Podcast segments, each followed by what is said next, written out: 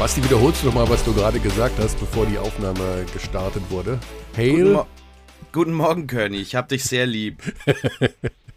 Guten Morgen, Basti. Ein frohes Osterfest natürlich in die Runde aller Freunde dieses Podcastes. Und da möchte ich schon, bevor ich das vergesse, und dazu neige ich ja, die aller, aller, allerliebsten Grüße nach Rattelsdorf schicken. Zu einem unserer jüngsten Fans dieses Podcasts, nämlich Ben. Ben habe ich gestern getroffen im Bamberg, beim Spiel Bamberg gegen, ähm, wer war das Ulm. nochmal? Ulm, Ratio, genau. Ratio Farm Ulm. Sehr gut. Und äh, ja, ich, ich bin, ich tue mich sehr schwer mit dem Schätzen des Alters von Kindern, aber Ben ist noch relativ jung, aber ein die-hard Basketball-Fan und er sagt, er war schon in jeder Halle und er hört jeden Podcast von uns und er hat sich von Per Günther das natürlich von ihm getragene Per Günther-Shirt signieren lassen und Ben, bleib einfach Basketballer. Ja, das soll man an der Stelle mal sagen und ich hoffe, dass er da noch viele Hallen besuchen wird. So, Basti, wie war dein Osterfest? Äh, Sag mal, ah, warte, nicht sagen, nicht sagen. Du bist ja Weihnachtsfan. Ja. Du magst Weihnachten. Ich glaube aber, dass Ostern bei dir nicht stattfindet. Nee, bei mir, die heidnischen Bräuche, klar. Die sind fun. Das ganze Jesus-Zeugs halt nicht. Das brauche ich jetzt nicht in meinem Leben. Aber Ja. so, äh, also, ich habe jetzt nicht wirklich jemanden, mit dem ich Eier verstecken spielen kann. Äh, Ich habe keine Kinder. Aber wenn Mhm. ich welche hätte, würde ich definitiv, ich würde die ganze, ich würde die ganze Nachbarschaft vollkleistern mit Eiern. Ja, äh, tatsächlich ist das ähm, immer noch ein Big Thing bei Kindern äh, mit den, mit den Eiern. Ja, das ist mega. Ich habe ich hab nichts mehr geliebt als das. Die Sache ist ja, also das fand ich ganz, ganz lustig, das hatte der äh, Tommy Schmidt in seinem Podcast mit dem Herrn Lobrecht äh, gesagt letzte Woche, dass es ja wirklich komplett sinnlos ist. Also man isst Schokoeier und ähm, gekochte Eier mit Remoulade. Aber was hat Jesus damit zu tun? Ne? Also Ja, ja. diese, Aber das ist ja wie mit dem Weihnachtsbaum auch und so. Das hat ja nichts mit der Bibel zu tun. Das sind halt irgendwelche Ja. heid heidnischen Bräuche, die sich so in die Kultur angeeignet haben in der Zeit, als der Katholizismus Europa eingenommen hat. Mhm. Für mich ist es halt immer extrem seltsam, dass man Weihnachten immer zur gleichen Zeit feiert, was ja auch kein Wunder ist, weil das ist ja nun mal der Geburtstag von Jesus. Aber der Todestag von Jesus, der muss ja auch eigentlich immer der gleiche Ja, sein. der ist irgendwann. Der, Der ist ist irgendwann. also Ja. da gibt's halt dann plötzlich den ersten Vollmond im Frühling und da ist er dann immer gestorben. Hm, kein festes Datum. Würdest, willst du etwa, willst du uns etwa jetzt hier erzählen, dass möglicherweise die Geschehnisse der Bibel nicht akkurat sind und vielleicht gar nicht so passiert sind? Willst du uns das jetzt sagen? ich weiß, also Gab's auch, gab's, gab's am Ende auch keinen Busch, der gebrannt hat? Ja, es könnte, also ich weiß es nicht. Also ein paar Sachen kann man schon in Frage stellen. okay, du Heide. Also, warst du irgendwo in der Basketballhalle? Na, lass mich, äh, noch was. Äh, hast du heute Nacht oder gestern Abend Boston gegen Brooklyn kommentiert? Ich habe gar nichts kommentiert gestern. Ja. Ich hatte allerdings mein eigenes Basketball-Highlight auf dem Freiplatz. Was? Ähm, habe ich, ein, hab ich ein Spiel von 21 gewonnen gegen einen guten Freund von mir. Ähm, nach schwerem Start gegen Ende heiß gelaufen und die letzten 10 von, ich würde schätzen, 40 Würfen getroffen für, für den Sieg. Du hast gestern nicht gearbeitet, sondern hast auf dem Freiplatz Basketball gespielt? Yes, herrlich war's. Gibt, wurde das irgendwo gestreamt? Wurde das ja, irgendwo, klar, natürlich. Ging das Magenta- schon viral? Magenta, Magenta Sport war vor Ort, Daniel Jucinic war äh, Regisseur, der hat's. äh, ah, sehr gut. Ja. Nee, ich habe natürlich gestern die Boston Celtics gegen die Brooklyn Nets angeguckt. Ähm, und das ist schon jetzt ein, ein klassisches Playoff-Game-Finish. Ja, ich hatte gehofft, dass du es kommentiert hast. Dann hätten wir beide nämlich ein Spiel kommentiert, was 115, 114 ausgeht. Ah, Ah. nee, leider nicht. Aber ich meine, Ulm gegen Bamberg. Also, die, was machen die Bamberger eigentlich zurzeit? Also, warum ist da eigentlich alles plötzlich auf die letzte Sekunde? Ja, man jetzt kann jetzt nicht, das, man kann jetzt nicht sagen, dass das gut war. Also das klingt natürlich im erstmal 115, 114 klingt nach einem unfassbaren ähm, Offensivspektakel, aber das ging ja auch über 50 Minuten netto. Dub Double Overtime. Ja. Und äh, da waren schon auch Baustellen dabei. Es war ein sehr ein ultra spannendes Spiel logischerweise, aber äh, ich meine, irgendwann habe ich auf die Dreierstatistik bei den Bambergern geschaut, da stand da 1 von 18 oder sowas. Also, dass überhaupt das Brett noch den Korb gehalten hat. Das hat mich schon gewundert. Schepper, Schepper. Ja, und dann am Ende war natürlich nur noch, wer kriecht irgendwie über die Ziellinie. Aber mal im Ernst, der Lakovic lässt wirklich, der hat ab der 32. Minute, glaube ich, nicht mehr gewechselt. Mhm. Also Kristen, Blossom Game und äh, Thornwell haben 198 Minuten gespielt und am Morgen, am Dienstag, spielen die in Badalona ein Do-or-Die-Spiel um den Einzug ins Viertelfinale des Eurocups. Mhm. Boah, also ich weiß ja nicht, ob das so richtig ist. Ja, keine Ahnung. Ich meine, die Pla äh, Platzierung in den Playoffs ist schon auch nicht so unwichtig in der BWL. Nee, das stimmt. Also Und ich glaube, gegen Badalona, um ehrlich zu sein, ist es jetzt auch egal, ob die drei besten Ulmer, während wir jetzt schon im internationalen Segment sind übrigens, mhm. ähm, ist es auch so ein bisschen egal, ob die drei besten Ulmer dabei sind oder, oder 100% fit sind oder nicht, weil Badalona einfach deutlich besser ist. Ähm, in einem Spiel, klar, kann man das mal ja. rausholen, aber ich glaube, wenn man jetzt die Wichtigkeit wiegen würde von diesen beiden Spielen, ist das Bamberg-Spiel wahrscheinlich das Wichtigere. Echt? Okay. Ich weiß, weiß ich nicht genau. Also ja. fällt mir schwer einzuschätzen, natürlich, wie man das in Ulm sieht. Aber ich würde mir jetzt gegen Badalona nicht so viel ausrechnen, um ehrlich zu sein. Nein, also ich, also, das ist ein Spiel, das ist ja keine Serie. Du musst die einmal bei einem falschen Tag erwischen und selber ja. gut drauf sein, dann bist du im Eurocup Viertelfinale. Ich meine, und hast die beste Mannschaft der gegnerischen Gruppe ausgeschaltet. Ja. Oh. Keine Ahnung, also naja, Also ich war jedenfalls gestern so ein bisschen, gut, da war wohl auch was mit äh, ähm, Nico Brezel hat gar nicht gespielt und Chris Phillips ist eben auch noch nicht bei 100 Prozent. Der kam in der zweiten Verlängerung als zum ersten Mal rein. War auch mega weird. Mhm. Naja, also war jedenfalls ein wildes Spiel. Das kann man nicht anders sagen. Sehr wild. Und Bamberg bleibt jetzt noch so ein bisschen dran. Wir werden nachher noch über die BBL reden, weil da ist ja viel Bewegung. Da sind heute am Ostermontag Spiele, dann sind schon wieder am Mittwoch Spiele. Das geht jetzt äh, tatsächlich da Schlag auf Schlag. Und da müssen wir so ein bisschen die Übersicht behalten. Das machen wir aber, nachdem wir über die Euroleague gesprochen haben, die wir heute vorziehen wollen. Denn dort geht es ja bereits morgen los, am Dienstag, mit Spiel 1 der Serie, die aus deutscher Sicht die interessanteste ist, nämlich FC Bayern München gegen den FC Barcelona. Ähm, ja, also das wird natürlich schon auch, ich weiß nicht, ob das so eine eindeutige Sache wird, das ist sehr schwer vorherzusagen. Aber irgendwie traue ich Trinkieri zu, dass er da so zwei, drei Sachen auspackt. Wir waren letzte Woche im Audidom und haben noch Interviews geführt mit Trinkieri und diversen Spielern. Und ich habe dann Trinkieri mal gefragt, ich sag ganz ehrlich, du guckst doch jetzt vor allen Dingen, du machst doch, investierst doch viel mehr Zeit in Barcelona als jetzt in BBL-Geschichten. Und er wird sich ja nie in die Karten gucken lassen. Also Nie. Und dann, nee, nee, nee. Und ich sage, doch, sei mal ehrlich, so ein bisschen schon. Ja, doch. also, ich kann mir sehr gut vorstellen, dass er einen Großteil seiner Zeit damit verbringt, ähm, irgendwie Jasikevicius Spielzüge auseinander zu dividieren. Hm. Ja, ähm, ich meine, ist ja auch nicht verkehrt. Also, ich glaube trotzdem, dass Barca ähm, viel besser ist. Aber wir besprechen das ja jetzt alles gleich ja. im Detail. Dementsprechend müssen wir nicht, nicht vorausgreifen im Moment. Genau, wir haben also vier Serien.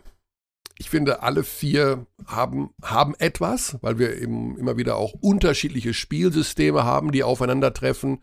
Äh, alle Spiele, egal wie lange sie gehen, alle Serien werden natürlich live bei Magenta Sport übertragen. Und äh, du bist auch, du bist bei der Barca Bayern Serie in Spiel 2 am Start. Das ist korrekt. Ja. Und was machst du sonst noch? Sonst mache ich Hamburg, die Hamburg ah, Towers. Auch dieses Do-or-Die-Spiel gegen Valencia. Genau, richtig. Ah, was ist, was glaubst du, was ist da möglich? Wie hast also ich Valencia schwierig. noch gar nicht gesehen dieses Jahr. Sehr schwierig. Mhm. Ähm, Hamburg ist gerade echt so ein bisschen am Absacken, also speziell die Offensive geht da weg, jetzt gegen Ende der Saison. Ich habe auch das Gefühl, dass da manche Spieler vielleicht nicht mehr ganz so fit sind. Und ja, Valencia halt, so wie man es kennt, ne, super tiefes Team. Jetzt nicht wirklich viele absolute Superstars. Ähm, ich meine, der größte Name ist vielleicht Martin Hermansson aktuell, ehemaliger Alba-Spieler. aber ähm, haben einfach für jede Position fünf Spieler gefühlt, die auf einem sehr, sehr hohen Level spielen. Also es wird sehr schwer für Hamburg. Gut, da haben wir den Eurocup auch mit erledigt. Also natürlich ist das auch live zu sehen, sonst würde ja Basti nicht sagen, dass er es kommentiert. ähm, das ist am Mittwoch dann. Äh, ich weiß es nicht gerade, was wann ist. ich muss ganz ehrlich sagen, ich kenne mich nicht mehr aus. Ostermontag weißt du, ob das heute noch Ostern ist. Ja, äh, keine Ahnung. Ich bin heute früher auf einem Ei ausgerutscht, also möglicherweise, ich weiß es nicht. Du bist auf einem Ei ausgerutscht? Nein, bin ich nicht. Das war nur ein, bitte, jedes, Körny, wir machen jetzt mal ein bisschen, ein bisschen Comedy-Theorie. Ja. Wenn du das Gefühl hast, ich habe einen Joke versucht und der ist so komplett daneben gegangen, ist, dann kannst du den einfach unkommentiert lassen. Ansonsten wird es nur schlimmer. Ich will einfach mal den Wucherer ins Boot, oder? Ja. Denn wir haben in diesen Playoffs ähm, so viel zu tun, dass wir unseren Expertenstab nochmal erweitert haben. Und zwar mit Dennis Wucherer. Erstmal müssen wir natürlich ein bisschen ablästern über, über Würzburg, dass es da so gut läuft, indem er weg ist. ah, okay, das ist gemein, aber machen wir, tun es trotzdem, oder? FaceTime, bessere Qualität, Ben, du weißt. Come on. DW. Wo ist er? Das ist nicht sein Ernst.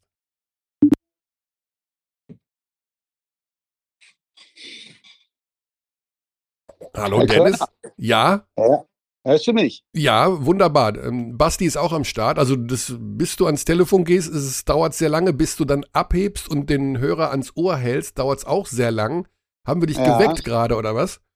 Nee, gar nicht. Beim Frühstück sozusagen. Oh. Ich dachte, ich habe noch drei Minuten. Ja, wir sind jetzt und sind gerade die Themen ausgegangen. Da kannst du schon mal sehen, wie, wie spritzig wir heute Morgen unterwegs sind. und haben gedacht, also bevor wir mit über die Euroleague reden, müssen wir natürlich erstmal über Würzburg sprechen. nee, Spaß. Gerne. Ähm, ja, wir sind in der Euroleague und du bist mit am Start, wieder in unserem Magenta Sportstamm. Wo und wann tauchst du auf? Ich, also, um ehrlich zu sein, so genau weiß ich es gar nicht. Ähm, ich ich habe die große Ehre, Spiel 2 aus der Box in München zu, äh, ah, äh, mit zu kommentieren, als, Basti. als Experte zu begleiten. Mit Basti. Genau. Dream Team, Dream Team. Und, und ich hoffe sehr auf einen Sieg der Bayern in den ersten drei Spielen, denn ja. dann wäre ich bei Spiel 4 tatsächlich ähm, im Audidom auch dabei. Ah, wunderbar. Gut, dann gehen wir mal. Wir wollen natürlich alle vier Serien kurz beleuchten und wie sich das gehört als ähm, ja, Strategie, legen wir Barca gegen Bayern ans Ende unserer Vorschau. Wow, fies, Cliffhanger-mäßig die Zuhörerinnen und Zuhörer verarschen, damit sie länger dranbleiben. Ähm, fangen wir an mit der Serie Real Madrid gegen Maccabi Tel Aviv. Okay, da würde ich jetzt mal sagen, das sind nun wirklich zwei Teams. Also Real hat sich in den letzten Wochen eher nach unten entwickelt, verliert ständig Spiele und Maccabi ist vielleicht somit eines der heißesten Teams gerade. Holt mich ab. Ist das vielleicht sogar schon das Aus für Real Madrid im Viertelfinale? Dennis. Wer soll anfangen? Ja, Dennis, fang an. das sind natürlich zwei absolute Powerhouses so ein bisschen in Europa, ne? auch was die ähm, Historie und so angeht. Also das ist schon echter, echter Oberknaller, diese Serie. Und in der Tat, äh, Madrid äh, präsentiert sich relativ launisch in dieser Saison. Ähm, ich habe nicht das Gefühl, dass die so eine, eine gewisse ähm, Identität gefunden haben, auch so, so keine, keine echte Routine. Das ist ähm, viele Verletzte, ähm, großen Kader, ähm, aber so richtig weiß man nicht genau, was man bekommt. Ne? Und wenn man vier in Folge verliert ähm, und da reingeht in die Playoffs, dann geht man nicht mit dem größten Selbstbewusstsein rein. Bei Tel Aviv ist das, ist das andersrum. Die haben seit dem Trainerwechsel ähm, spielen sie befreiter auf, haben eine längere Leine bekommen von dem neuen äh, Coach, äh, Avi Even. Ähm, das scheint zu funktionieren. Ähm, Gerade auch mit den Guards, Wilbekin, Evans, Nunnally, da ist immer einer dabei, der komplett durchdrehen kann. Mhm. äh, der nur schwer zu verteidigen ist. Und ähm, mir, mir scheint auch, als, als würde da Tel Aviv, obwohl nicht Heimrecht, da so als, als kleiner Favorit reingehen. Ich habe gerade das Gefühl, dass die einfach besser drauf sind und sollten sie eins der beiden ersten Spiele in, in Madrid ähm, stehlen. Ich glaube nicht, dass sie zu Hause verlieren, weil Tel Aviv ist, ist mit Olympiakos vielleicht das, das, das stimmungsvollste Zuhause. Ja, die ähm, Sache ist ja die, dass man immer wieder bei den Mannschaften auf die Guards schaut. Das ist ja alles von, von den Point Guards oder von den Guards an sich geht natürlich sehr, sehr viel aus. Und bei Real Madrid spielt ein Nigel Williams Goss, der, das habe ich gehört, 1,3 Millionen netto im Jahr verdienen soll.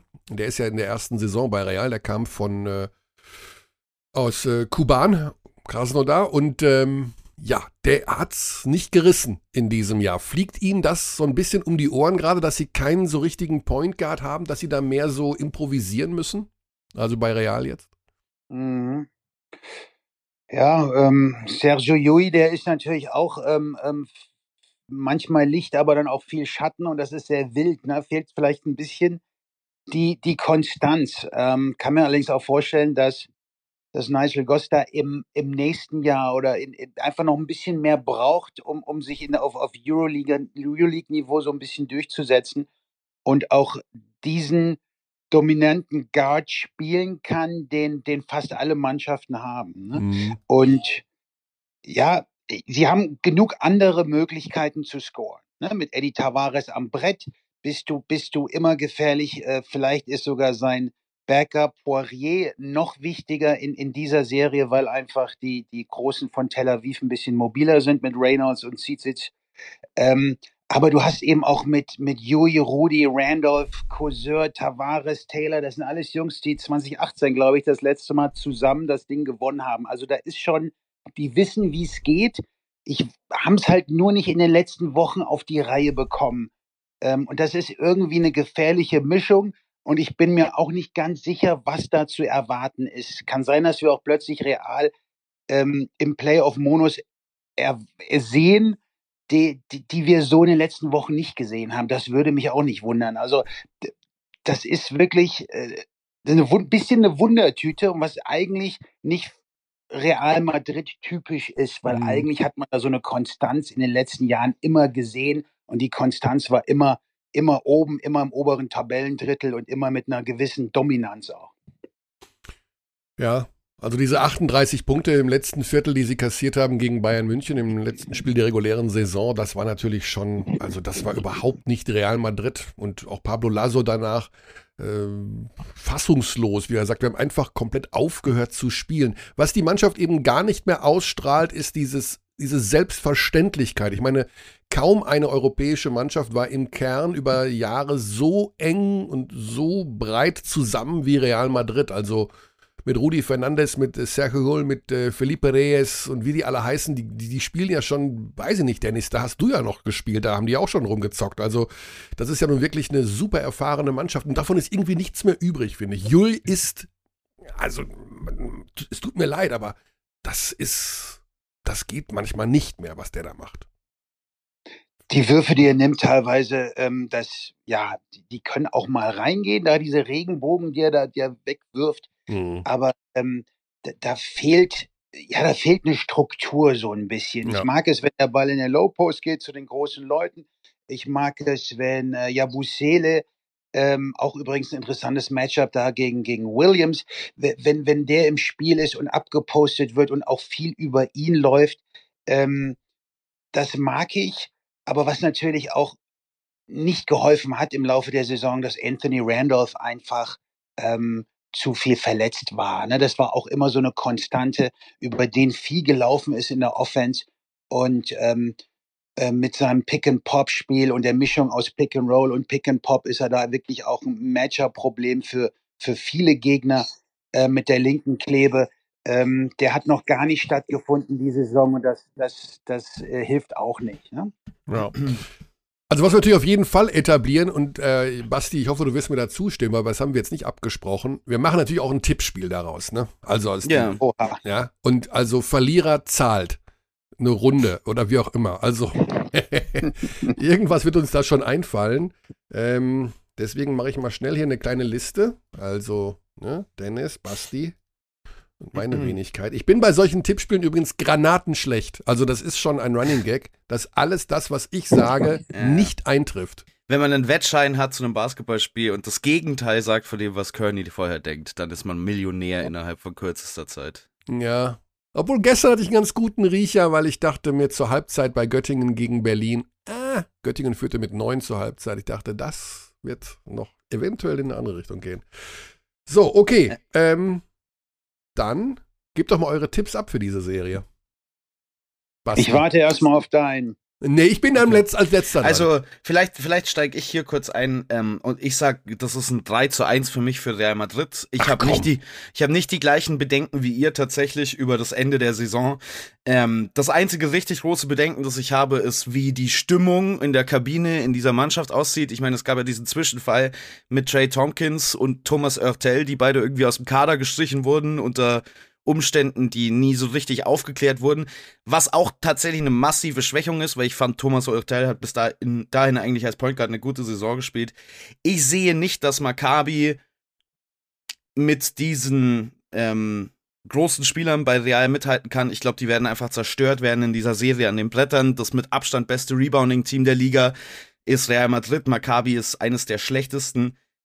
Ähm, ich glaube einfach, selbst wenn Maccabis Offensive vielleicht effizienter spielt in einem Ballbesitz zu Ballbesitz, ähm, wird Real Madrid einfach so viel mehr Chancen bekommen und so viel körperlicher sein. Ähm, ich glaube, das ist tatsächlich ein sehr, sehr schwieriges Matchup ähm, für Maccabi Tel Aviv. Vielleicht sogar das schwerste von den äh, Playoff-Teams, die es so gibt. Und ich bin voll bei Real Madrid in der Serie. Okay. Ähm, ich bin jetzt nicht ganz sicher, ob wir nochmal auf diese Geschichte mit äh, Oertel und Tompkins eingehen sollen, weil dazu gibt es eine aktuelle Geschichte, dass äh, Pablo Lasso gesagt hat, die sind nie vom Team getrennt worden, die machen so ihr eigenes, ihr, ihr eigenes Programm. Was war, gibt es da irgendwelche Geschichten, die wir noch nicht aufgeklärt haben? Also die haben sich irgendwo in der Kabine gezofft oder was? Ja, also weiß man wohl nicht so ganz. Also es, es gab immer wieder so äh, Berichte darüber, dass es bei Real Madrid in der Kabine nicht stimmt und dass es halt Streitereien gibt. Und dann war, hieß es halt irgendwann, ja, Oertel und Tompkins sind gestrichen aus dem Kader für den Moment. Mhm. Aber ähm, mehr weiß ich auch noch nicht. Letzte Woche oder vor ein paar Wochen, weiß nicht mehr genau, wie lange es her war, hieß es auch mal, die sind jetzt, ähm, können jetzt den Verein verlassen. Und jetzt sollen sie dann doch auf einmal wieder spielen. Also, das ist irgendwie eine merkwürdige Angelegenheit. Also was ich mal gehört habe, ist, dass es da irgendwie, dass die auf die Pirsch gegangen sind nach einem Spiel und waren irgendwie Ja, keine Ahnung. ein Es ist- Saufen. Ja. Dennis, macht man das als Profi aber ab und zu mal, dass man nach dem Auswärtsspiel dann auch durch die Clubs zieht? Also weiß ich nicht, wie war das denn früher bei euch? Ah, ich bin da so neugierig schon wieder, schrecklich. Also wir haben das natürlich nie gemacht. Nie, ist ja ne? klar. Hm, Ähm, nee, aber, aber ähm, das, das sind schon, das ist eine lange Saison. Das sind, äh, das sind ja zwei, die spielen ja quasi zwei Saisons äh, zu Hause in, in Spanien und, und dann die Euroleague. Das sind unfassbar Spiele, viele Spiele, da ist man viel unterwegs. Und ähm, wenn es der Spielplan irgendwie mal erlaubt, dass man abends dann auch mal weggeht und, und ein, ein, halbes Kaltgetränk zu sich nimmt und dann Mhm. werden da mal raus, ähm, dann ist das, glaube ich, auch normal. Ne? Und wenn du den einen oder anderen Coach anguckst in der Euroleague, denkst du auch, der, der trinkt jeden Abend zwei Flaschen Rotwein. Insofern. Also Ähm, Dennis, ich muss dazu sagen, dass du in einem befreundeten Podcast erzählt hast, dass Bruce Willis dich unter den Tisch getrunken hat. Genau, ich habe Also, da gelernt, ich habe da meine Lehren gezogen und habe das dann nie wieder probiert. In deiner italienischen Phase, wenn ich das richtig in Erinnerung habe. Genau. Aber kommen wir zum Tipp. Darf ich auch tippen jetzt? Bin ich vor dir dran oder was? Äh, also, ähm, Basti sagt 3-1 für Real, okay. Ja. Und Ich finde das ein guter Tipp. wow, Ähm, okay. aber ich sage 3-1 Tel Aviv. Ah, das wäre jetzt mein Tipp gewesen. Oha, da musst du, noch- kannst du noch mal überlegen, in dich gehen. Ja. Ich- Mach's mit Bauchschmerzen, sage ich ganz ehrlich, weil in Madrid so unfassbar viel ähm, Talent steckt, so Mhm. viel Erfahrung, so viel Tiefe und so ein toller Coach. Und da ist einfach ähm, auch durchaus kann man damit rechnen, dass sie plötzlich ein ganz anderes Gesicht zeigen als in den letzten vier bis sechs Wochen. Okay. Aber ich glaube, dass Tel Aviv eben eins, ähm, eins stehlen kann von den ersten beiden. Ich glaube, es hängt viel von diesem ersten Spiel ab. Ähm, Und wenn sie eins von den ersten beiden stehlen, werden sie zu Hause in dieser verrückten Arena äh, mit dem Hurra-Basketball, den sie gerade spielen und dieser längeren Leine des neuen Coaches und so weiter, äh, werden sie, glaube ich, zu Hause kein Spiel verlieren. Okay, das heißt, dann sag ich mal 3-2 Real. Hm. Also, ich gehe, ich switche einfach um, nur weil ich dieses Tippspiel gewinnen will. Von meinem eigentlichen Tipp 3-1 Maccabi auf 3-2 Real. Und ähm, damit haben wir drei unterschiedliche Tipps. Wieso dann nicht 3-2 Maccabi? Ich verstehe dich. Ja, den, dann, weil den, das Spiel 5 Spiel fünf in, in Madrid gewinnst du dann nicht. Glaube ich ja, nicht. Das, das ist clever. Also, da, das, da gibt's auch noch. Nee, nee, nee, das mache ich nicht. Okay, gut. Unsere nächste Serie. Womit machen wir denn weiter? Wir machen weiter mit äh, Olympiakos gegen, gegen äh, den AS Monaco. Ja, dann fängt der Basti mal an, weil Basti muss jetzt mal vorlegen. Ja, Olympiakos gegen Monaco ist so ein bisschen ähm, zwei verschiedene Spielphilosophien, die da zumindest aus meiner Sicht aufeinandertreffen. Sehr kontrollierte Offense bei Piraeus gegen sehr wilde, ähm, möglichst temporeiche Offensive bei Monaco. Monaco ist das Team mit der zweithöchsten Pace in der Euroleague. Die wollen extremes Tempo machen, während Olympiakos zu den am langsamsten spielenden Teams gehört. Ich finde, dass Piraeus, und das war schon die ganze Saison über das Thema, neben Barca das ähm, best ausbalancierte Team in der Euroleague ist, also sowohl was die Balance zwischen Offensive, Defensive angeht, verschiedene Spielstile, verschiedene Lineups, die man ähm, aufs Parkett schicken kann, ähm, als auch die Balance, wenn es darum geht, ja, sich in verschiedene, auf verschiedene Matchups einstellen zu können. Und ähm, das ist alles, das ist eine super Saison vom AS Monaco. Die waren ja auch gegen Saisonende super heiß, haben jedes Spiel gewonnen. Ich glaube, fünf in Folge oder so. Aber das kommt dann für meine Begriffe doch ein bisschen zu früh. Klar hast du den Faktor Mike James. Allerdings ist Piraeus meines Erachtens nach bestens ausgestattet, sich um den zu kümmern. Ähm, und diese Offensive von Monaco lebt meines Erachtens nach mehr als andere Offensiven in der Liga davon, dass du in einem regulären Saisonmatchup bist wo Teams so einen vollen Spielplan haben, dass sie sich nicht hundertprozentig vorbereiten können, auf wie viel Tempo und wie viel Improvisation da drin ist. Und wenn du dich darauf vorbereiten kannst, ist es, glaube ich, ein bisschen leichter, diesem Team seine Offense wegzunehmen, speziell für so eine Mannschaft wie Piraeus. Also für mich ist Piraeus da der, also das sieht man ja auch im Tabellenstand, klar schon, aber für mich ist Piraeus da ziemlich gut ausgestattet, um gegen Monaco anzutreten. Mhm. Was sagt Dennis?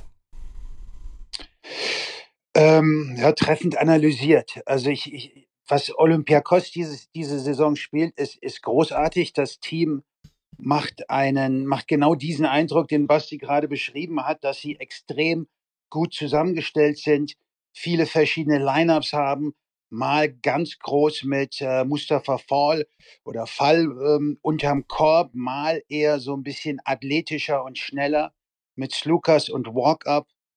Ähm, auch wenn alle gerne von Larkin und, und, und Micic so als Top-Guard-Duo ähm, reden, glaube ich, hast du mit Slukas und Walkup das die perfekte Kombination und einem Vesenkov auf der auf der großen drei oder vier, der, der eine überragende Saison spielt. MVP-Kandidat? Absolut. Ähm, und, und die wirklich auch das, das Spiel kontrollieren und diese, diese langsame Pace brauchen und da aber auch in der Offense quasi alles richtig machen und mit die beste Verteidigung auch hinten haben. Mhm. Außerdem, dass quasi das Bayern München äh, des letzten Jahres sind, nämlich die, die beste Heimmannschaft. Ne? Ähm, also ich habe jedes Mal, wenn ich Olympiakos gesehen habe, habe ich gedacht, das ist es. Das, also ich hatte immer, ich weiß nicht, wie oft ich sie gesehen habe, aber jedes Spiel, was ich von ihnen gesehen habe, war super. Ich habe noch nie gesehen, dass sie verloren haben. also habe ich, war, immer kann, wenn ich geguckt habe, haben die halt gewonnen, haben alles in Grund und Boden geballert. Insofern. Ja, also es gab schon auch ein paar Spiele, das muss man schon fairerweise ja. sagen, wo Olympiakos auch richtig schlecht ausgesehen hat. Ne? Also so ist es nicht. Aber die habe ich nicht gesehen. Die Niederlage, die Niederlage in Berlin, die hast du doch gesehen, oder? 90 zu 75 nee, für Alba. Die habe ich nicht gesehen. Hatte ich Klar hast du die gesehen, da haben wir, haben wir doch hier drüber gesprochen, die 27 von Maodolo. Habe ich das gesehen? Ja, mit das, also, das habe ich sogar kommentiert. Das habe ich sogar ja. kommentiert. Ach du liebe Zeit.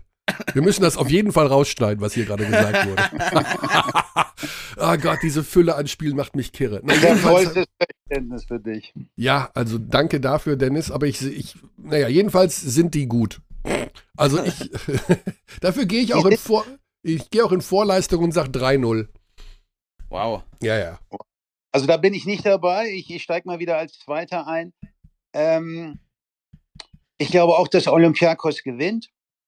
Aber Monaco und auch, glaube ich, gerade zu Hause in dieser kleinen Halle, ähm, Das ich ist glaube, da werden sie ihren Spielstil durchziehen. Und das ist, das ist schnell, das ist wild, das ist viel Pick and Roll mit Mike James, das sind Isolation Plays für, für Bacon oder, oder Diallo und, und dazu noch Hall und Montejunas, die relativ ähm, am, am Brett relativ mobil sind und, und Olympiakos da auch durchaus das Leben schwer machen können. Ich glaube, es gibt fünf Heimsiege. Äh, äh, Wow. Bedeutet nach Was? Adam Ries Echt? 3-2 für, für Olympiakos. wow. Okay. Während der Saison hat Olympiakos zu Hause mit 20 gewonnen und Monaco auch zu Hause mit 20. Also auch wenn man natürlich in so einer Playoff-Serie sich noch detaillierter, Basti hat das toll beschrieben, ähm, ähm, auf den Gegner ähm, vorbereitet, ähm, glaube ich einfach, dass, dass Mike James und, und auch ein paar andere Kollegen da im Team nur schwer zu bändigen sind, gerade in eigener Halle. Hm. Diese Halle ist schon komisch da in Monaco. Ne? Ich habe immer das Gefühl, wenn da Sergio Jull äh, werfen würde, der wird den Ball immer unter die Decke knallen. Das ist so niedrig. Ja, das hat so Pro-A-Format so Mhm. ein bisschen. Ne? Total Also, seltsam. Also die Halle nimmt sicherlich 15 Prozent der Fläche von Monaco ein, aber ist immer noch total winzig. Das ist ein ganz komisches, olles Ding. Aber gut. Ähm, ja, Basti, your, your ja, vote, ich meine, please. mir, mir bleibt nicht mehr so viel übrig an möglichen anderen Ergebnissen. Ne? Also es ist ein 3 zu 1 dann für mich für äh, du kannst, du kannst auch gleich ziehen. Du kannst auch eines von unseren. Ja, ich kann auch 3-0 für äh, Monaco tippen. Das ist auch noch offen, das Ergebnis, Mhm. aber möchte ich halt nicht. Also ich würde ähm, 3-1 für ähm, Olympiakos Piraeus sagen. Das ist dann halt das eine Mike James Spiel wahrscheinlich, wo er 40 macht. Und ähm, den Rest der Zeit wird man sich eher schwer tun. Also ich sehe das gerade auch, was das Matchup angeht, ähnlich übrigens wie bei dem Maccabi-Spiel, äh, wie bei der Maccabi-Serie gegen Real Madrid vorher. Ich glaube, es gibt kaum ein schlechteres Matchup von den Playoff-Teams für, für Monaco als Olympiakos Piraeus. Mhm. Kommen wir zu der Serie, die ähm, ich am, mit am interessantesten finde und wo ich mir sehr, sehr, sehr gut vorstellen kann, dass sie über fünf Spiele geht. Und das ist Mailand gegen Anadolu Istanbul. Würde ich sofort widersprechen. Wow. läuft. Ja. Anadolu ist viel zu schlecht in der Defense. Defensive ist wirklich ein Schweizer Käse, ein Sieb, wie auch immer man sagen möchte. Ähm, für mich nicht wirklich Playoff-tauglich, die Defense dieses Jahr. Die Offensive ist nach wie vor überragend. Wir haben vorhin den Backcourt schon angesprochen, Larkin, Micic. Micic so ein bisschen die Frage, wie fit der sein wird ähm, für, für die Playoffs, ob der bei 100% spielen kann. Wenn der nicht bei 100% ist, ist die Serie eh schon vorbei für mich. Ähm, hat sich's eh schon erledigt. Und wenn er bei 100% ist, dann ist dennoch für mich diese Defensive viel zu schlecht. Wow. Ähm, liegt natürlich auch an, an vielen Verletzungen, die dieses Team hatte. Also Roddy Beauvoir ist einer der besten Guard-Verteidiger in der Liga. Der hat das ganze, die ganze Saison auf einem Bein gespielt im Prinzip, wenn er denn überhaupt gespielt hat. Ähm, die, Aber Basti, vervollständige bitte folgenden Satz. Never underestimate the heart of a. ja. Also, Ich glaube ne? glaub, glaub nicht an sowas. Also ich, ich du bist wirklich ein Heide. Nicht mal an Ja. den Sport, die, das Nee. Sportklischee an sich. weißt du was, glaubst weißt du was das Heart of the Champion mit dem ähm, NBA Champion von 2020 gemacht hat? Letztes Jahr in der ersten Runde raus in den Playoffs und dieses Jahr haben sie die Playoffs gar nicht erreicht. Also so viel zum Thema Heart of the Champion. Ja, gut, das waren aber auch 2020, waren ja auch etwas. Nee, also es tut mir, tut mir echt leid. Ich meine, Anadolu Efes ist ein wahnsinnig talentiertes Offensivteam, aber die sind mir defensiv viel zu schlecht. Mailand ist jetzt kein überrag keine überragende Offense, aber ähm, auch die werden da ihre Lücken finden und ich glaube, dass die Serie tatsächlich recht eindeutig ist. Hm, Dennis. Basti glaubt an den Untergang des Titelverteidigers. Ja, ich, ich bin da bei ihm. Echt? Ich, ich rufe direkt, ich, ich ruf direkt Tibor an und sag, was die deutsche Basketballkompetenz von, von seiner Mannschaft hält. Ähm, nein, ich mag die Mannschaft. Ähm, die, die, die, die, spielen einen tollen offensiven Basketball. Der Ball bewegt sich, das ist ganz einfach strukturiert. Das ist äh, spätestens nach, nach acht Sekunden wird das erste Pick and Roll gespielt und daraus wird gespielt und, und sie lassen den Ball laufen, finden die freien Leute, haben genug Werfer. Ähm, und offensiv äh, sind die natürlich eins der talentiertesten Mannschaften. Ne? Und so haben sie eben auch quasi mit derselben Mannschaft letztes Jahr das Ding gewonnen. Aber die Verteidigung ist tatsächlich ein Desaster. Gegen keine andere Mannschaft äh, unter den ersten acht kann man so leicht scoren wie gegen, wie gegen Efes. Wow. Ich glaube, das wird gerade gegen eine Mannschaft wie Mailand, die sensationell gecoacht wird, von Ettore Messina, die unglaublich organisiert spielen, ähm, so richtig schön finde ich das auch nicht, was Mailand macht, aber die sind eben effektiv ähm, und die wissen genau, wo sie ansetzen müssen. Die müssen und und ich, ich glaube und, und spricht auch dafür, dass Mailand die letzten vier Spiele gegen FS gewonnen hat, sowohl diese Saison 2-0 als auch letzte Saison 2-0. Da, da treffen so ein bisschen Welten aufeinander, auch was das Coaching angeht. Und in einer Playoff-Serie sehe ich da auch ähm, äh, große Vorteile ähm, für, für, für Milan. Ähm, hätte Milan gegen Monaco gespielt, hätte ich das übrigens nicht gesagt, weil Monaco mhm. einfach auch neben Olympiakos und Barcelona die beste Verteidigung spielt, ähm, weil die einfach extrem athletisch sind und viel switchen können. Ähm, aber ich, ich, ich setze hier, weil sie gegen FS spielen, setze ich da auch auf Mailand und, und glaube, dass das ähm, ähnlich vielleicht wie bei Real Madrid zu einer einer neuen, äh, zu einem neuen Team nächstes Jahr führen wird. Ich glaube, beide Organisationen müssen sich nach dieser Saison Gedanken machen. Wow, Tibor, hast du das gehört, Tibor? Er ist da. Er ist, er ist da. da. Hey. Leute, er ist da. Der Champion. Okay. Ähm, ja, ich kann schon, also was, was man hört von Anadolu, das stimmt tatsächlich, dass diese Mannschaft vor einem Umbruch steht. Also Shane Lacker wird ja schon mit Real in Verbindung gebracht. Ähm, Micic muss auch nicht unbedingt bleiben. Die sind auch alle 35 Jahre alt, die da rumspielen. Ähm, und das ist auf jeden also Fall The Last Hooray. Gerade der Frontcourt, ähm, abgesehen vielleicht von Tibor Pleiss, wird halt jetzt langsam schon alt, ne? Also, und das ist in, das haben wir ja vor kurzem schon mal besprochen, der Euroleague so viel, so relevant, wie gut deine ähm, Verteidiger auf äh, gerade 4 und 5 sind also Rim Protection ist einfach wahnsinnig wichtig. Klar hast du mit Zertas Chandler auch einen wahnsinnig wichtigen Spieler verloren vor dieser Saison. Ich habe es vorhin gesagt, Ronnie Bobois als bester Guardverteidiger im Team ist ständig verletzt. Und ja, die kommen halt alle so ein bisschen in, in die Jahre. Also das ist für mich nicht verwunderlich, dass du jetzt nicht mehr diese elitäre Defensive der Vergangenheit bist, wenn du halt auf das Alter von dem Brian Dunstan guckst, wie lange der schon in der Liga ist. Das ist tatsächlich so ein Übergangsjahr für mich. Klar, also gibt es die Möglichkeit, dass Vasilij Micic und Shane Larkin einfach zusammen 60 Punkte pro Spiel averagen und so die Serie gewinnen? Klar gibt's diese Welt auch, aber fällt mir schwer, mir die vorzustellen tatsächlich. Also ihr habt das ja, glaube ich, schon thematisiert. Helft mir mal, Micic hat am Wochenende auch nicht gespielt in der türkischen Liga. Der soll an den Start gehen? Ja, also ähm, der hat ja nach seiner Verletzung zuletzt dann auch wieder Euroleague gespielt, glaube ich. Mhm. Ähm, aber die Frage ist halt, bei wie viel, also wie fit er wirklich ist, wie viel er wirklich geben kann, weil, also das, was man immer wieder gelesen hat oder gehört hat, ist, dass er auf jeden Fall nicht bei 100% ist. Ähm, er hat jetzt gegen, er hat tatsächlich gegen Bursaspor nicht gespielt jetzt. Ja. Ähm, also das, der hat sich einen, ähm, wie sagt man das denn auf Deutsch? Calf, Calf Strain? Wadenzerrung. Waden, Wadenzerrung. Wie Luka Doncic. Ja, genau. Äh, die gleiche Verletzung wie, oder ähnliche Verletzung wie Luka Doncic. Und jeder, der schon mal sowas hatte, eine Wadenzerrung, weiß, dass das dauern kann, bis man sich wieder sicher fühlt, ne?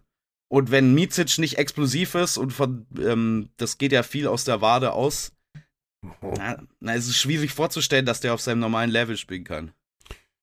Okay, also ja, ich dachte, das Bei meinem Tipp bin ich auch davon ausgegangen, Micic äh, wenig bis, bis gar nicht oder wenn er spielt, dann nicht gut. Und, und, und dementsprechend, ich, ich spreche jetzt einfach mal äh, voran und sage 3-0 für Mailand. Wow. Okay. 3-0 für Mailand. Basti wahrscheinlich dann auch, oder? Naja, ich sag 3-1. Also ich glaube einfach, ich glaube nicht an einen Sweep. Ich glaube schon, dass sich Anadolu vielleicht eins der Spiele mit einem brandheißen Laken oder so holen kann, aber ich glaube 3-1. Was mache ich denn da? 3-2 oder gehe ich auf Anadolu einfach, um euch dann mit dem Finger auf euch zeigen zu können, wenn die wirklich die Serie gewinnen? Hm. Never underestimate the heart of a champion gilt auch nicht mehr. Damn it. Was mache ich denn da?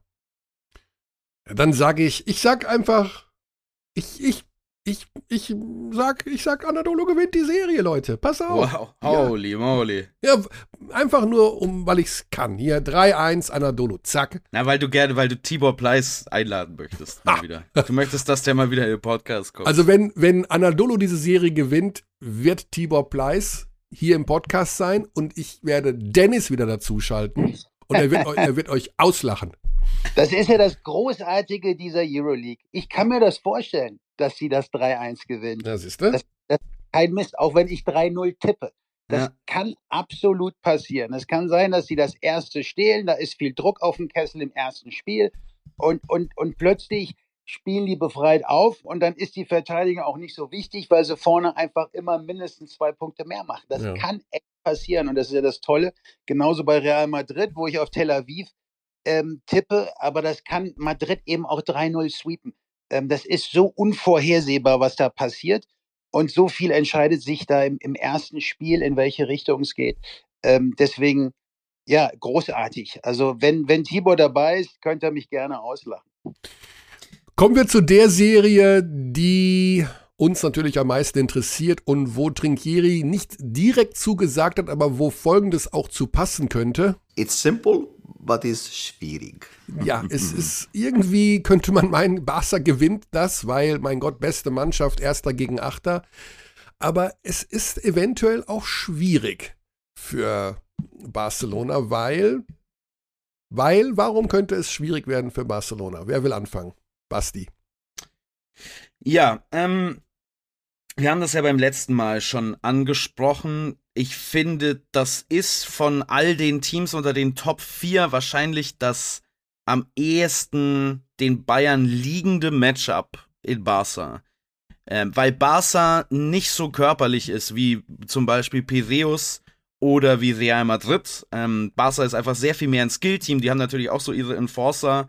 Ähm, in, in, in ihren Reihen, aber sind sehr viel mehr abhängig von Bewegung abseits des Balles, die Lücken finden für Shooter. Und die Bayern mit ihrem Switching-Scheme sind extrem gut ausgestattet für mich, zum Beispiel gegen jemanden wie Kai Kuric zu verteidigen, gegen ähm, jemanden, der da abseits des Balles rumjagt, wie ein Alex Abrines. Ähm, all diese Shooter unter Kontrolle zu halten, kann Bayern meines Erachtens nach gut. Die Defensive war bei Bayern auch eine große Sorge dieses Jahr in der Euroleague, aber auch das haben wir beim letzten Mal, glaube ich, schon angesprochen, dass die Bayern ähm, als eine der schwächsten Defensiven reingestartet sind in die Saison und über diesen Zeitraum zuletzt, wo sie einigermaßen fit waren, wieder unter den Top 5, Top 6 in Europa waren. Wenn sie diese Form bestätigen können, dann gibt es zumindest eine Möglichkeit ähm, gegen dieses Team. Es ist aber auch klar, dass diese Mannschaft die beste in Europa ist und ich meine, mit diesem Vorteil, dass Bayern so viel switcht und so viel switchen kann, kommt natürlich auch ein Nachteil. Es gibt wahrscheinlich kein besseres Team oder keine, sagen wir so, es gibt nicht viele Mannschaften, wo so viele Spieler herausragende 1 gegen 1 Spieler sind und der beste 1 gegen 1 Spieler Europas ist auch im Kader des FC Barcelona. Das heißt, wenn Nikola Mirotic einen Switch bekommt auf einen Guard, dann ist das, glaube ich, so verwüstend für eine Defensive, dass das alleine so ein Spiel ähm, machen kann. Es wird sehr interessant sein, ähm, wie sich Trekiri da anpasst, ähm, wo genau Doppelteams herkommen, ähm, wo genau Hilfe herkommt, gerade in solchen Situationen gegen Mirotic. Ich glaube schon, dass Barca klar im Vorteil ist. Ich glaube aber, dass Bayern ein paar Lösungen hat, die Barca vielleicht wehtun können. Der Ansatz von Basti, Dennis, ist ja der, dass die Defensive der Münchner irgendwie ganz gut passen könnte gegen die Offensive von Barcelona. Wenn ich mir diese, wenn ich das, den Spiel jetzt mal umdrehe, dann bin ich bei den Bayern in dieser Saison immer so ein bisschen skeptisch, wo, ja, Defensive, okay, aber wo offensiv ihre Punkte herkommen sollen. Das heißt, aus meiner Sicht müssen sie Barcelona irgendwie im Bereich von, ja, 70, 75 Punkte halten und müssen selber eben auch noch 75 plus x Punkte machen.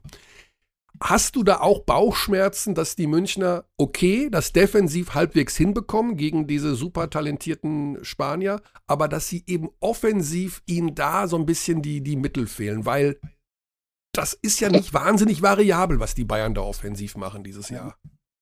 Also ich, ich, deine Skepsis, die teile ich komplett.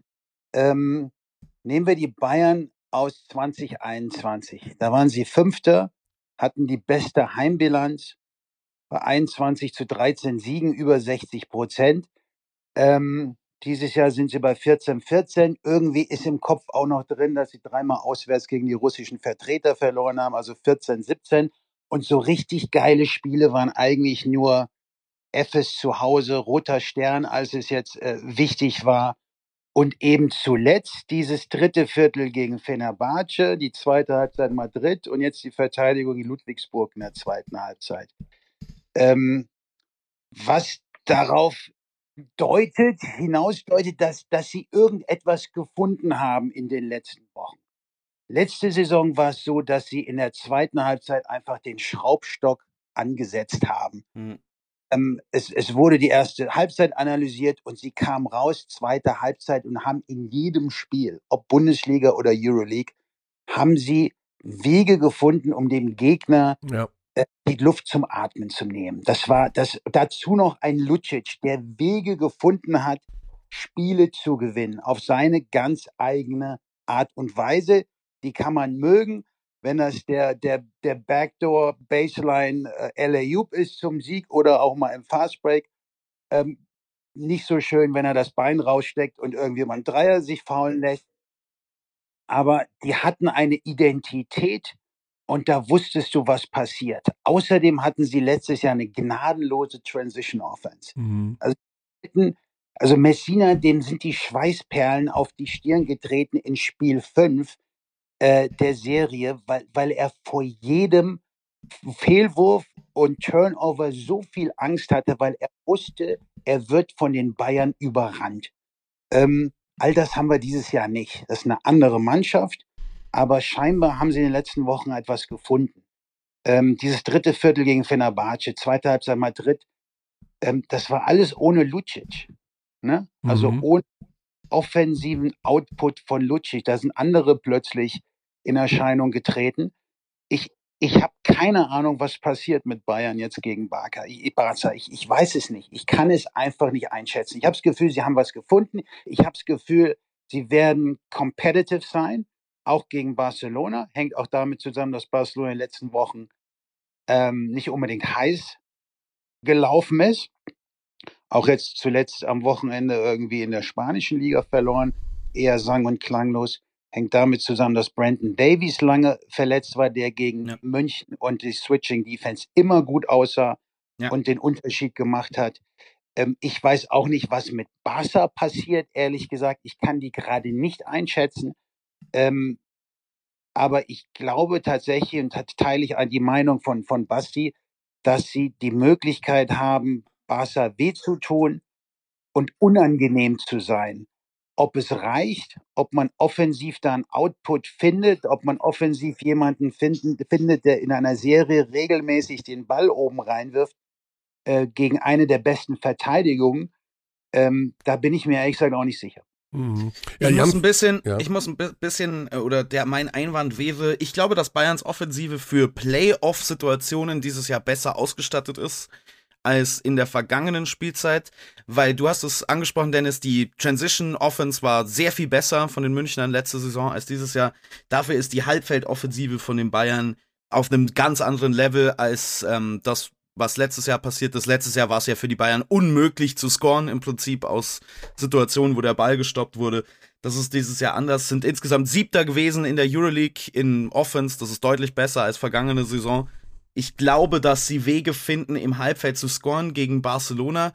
Und ich glaube auch, dass die Bayern gut ausgestattet sind, um Barca in dem einen Bereich, wo man ihnen wirklich wehtun kann, weh zu tun. Kein anderes Team hat auch nur annähernd so eine hohe Turnover-Rate wie Barcelona. Das ist so ein bisschen das Golden State Warriors Syndrom aus der NBA. Die werfen einfach mal ein paar faule Pässe, wo, ähm, werfen auch mal ein Behind the Back einfach ins Aus. Und ich glaube, gegen Trinchieri in den Playoffs ist es immer so ein Spiel der kleinen Vorteile, so ein Spiel dieser, dieser Millimeter, die man herausholen kann. Und wenn Barcelona ähnlich mit dem Ball umgeht und wenn Bayern sie in Situationen zwingen kann, wo Barcelona viele Turnover begeht, dann glaube ich, dass das Team vom Kader her äh, gut genug ausgestattet ist und vom Coach sowieso, um diese kleinen Vorteile vielleicht zu nutzen, um die in größere Vorteile umzumünzen, falls, falls das irgendeinen Sinn macht, was ich gerade gesagt habe. Mhm. Also, ich finde, ähm, man kann Barcelona erwischen. Ich finde aber trotzdem, dass Barca ähm, die klar bessere Mannschaft ist. Die jetzt äh, vorgestern verloren haben, wie Dennis schon gesagt hat, in der heimischen Liga gegen Saragossa, also eine der schwächeren Mannschaften, und haben mit allen gespielt, also da wurde jetzt nicht groß geschont. Und ein Frankie Ferrari Wer kann sich nicht an ihn erinnern? Der war doch irgendwo her. Was ja, war denn da? Der Bamberger, Bamberg Bamberger Legende. Wirklich eine Bamberger Legende. Der dann irgendwie verschwand und aus persönlichen Gründen und. Wollte der nicht mit Basketball aufhören, wenn ja, ich mich recht entsinne? Der war jetzt gegen, der war gegen Barcelona vor zwei Tagen der zweitbeste Scorer von Saragossa. Ja. Dazu fünf Assists, Rebounds, Steals ohne Ende. Frankie Ferrari lebt. So schlimm ist jetzt in der Brose Arena auch nicht, dass man da einmal hinfährt und dann gleich seine Karriere beenden muss. ja, ich glaube, der hat was ihm, ich glaube, der hat ja die Schlussphase von diesem Champions League Spiel vermasselt damals. Naja, egal, das führt uns jetzt wirklich auf ein ganz anderes Feld. Ja. Okay, ähm, ja, also das ist eine Serie, von der wir glauben, dass sie durchaus Charakter entwickeln wird und nicht so eine typische oder wie auch immer so eine leicht vorhersehbare Erster trifft auf Achter Serie werden könnte. Ladies and Gentlemen, Ihre Einsätze bitte.